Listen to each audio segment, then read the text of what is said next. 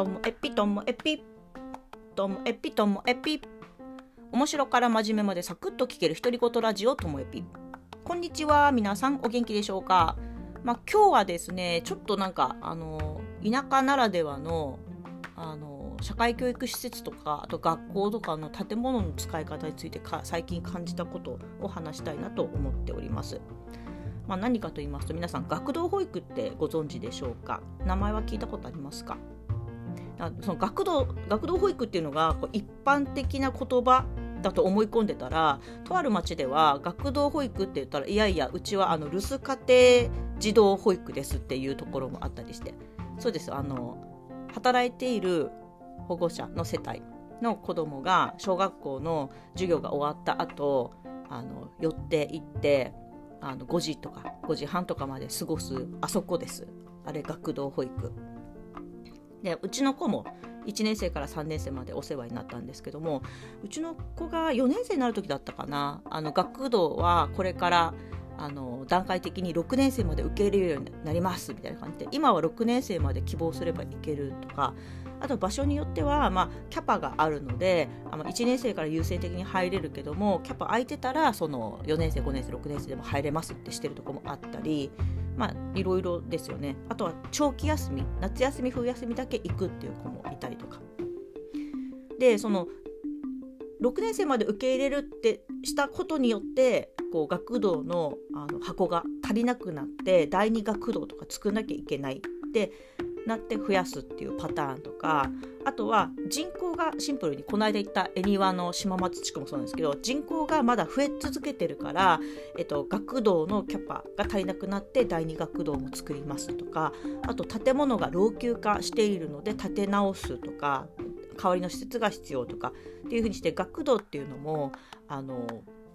もうちょっと増やしたいっていう動きがある中でそれぞれの町が例えば人口が減っていくと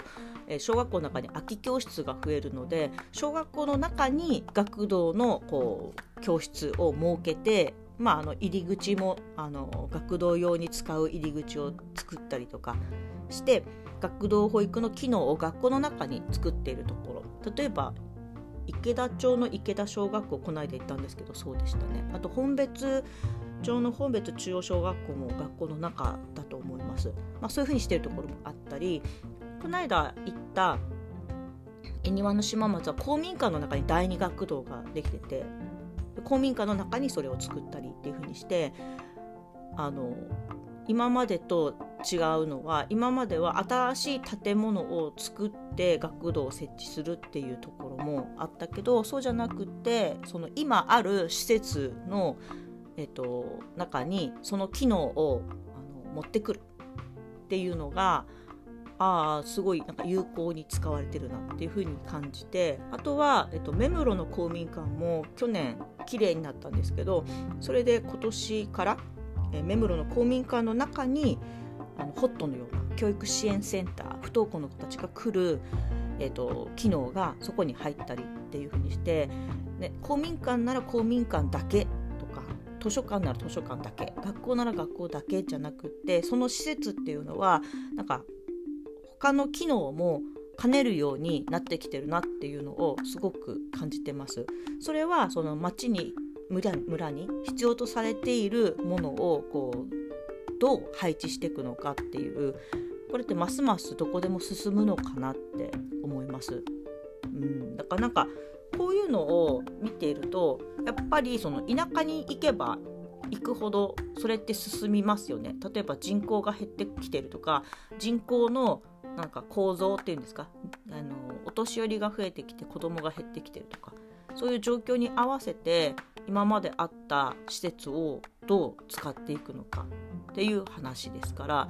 か田舎に行けば行くほどそれを考えてるし今も取り組み始めてるし。でそれは、うんと、人口が増え続けていたりとか維持している、えっと、都市部とは、ま、流れが変わ違うので都市部もこれから人口減になってきた時にはまたあの今人口減で対応している田舎に習う形であの変わっていくのかなと思うんですよね。だから見てみると恵庭のような増えてるところの使い方で十勝の田舎の方のように減ってきてる町のこの施設の使い方これ両方知ることによってその人口ピークアウトした時にはじゃあこっちになっていくのかなとかっていうのを見るのが私はちょっとあの勉強になるし楽しいしもっとみんな自分たちのやっていることをオープンにしてくれたらいいのにななんて思っております。伝わりますか？この感じ。だから田舎に行けば行くほど工夫してるなっていうような感じでした。今日も最後までお聴きいただきましてありがとうございました。さようなら。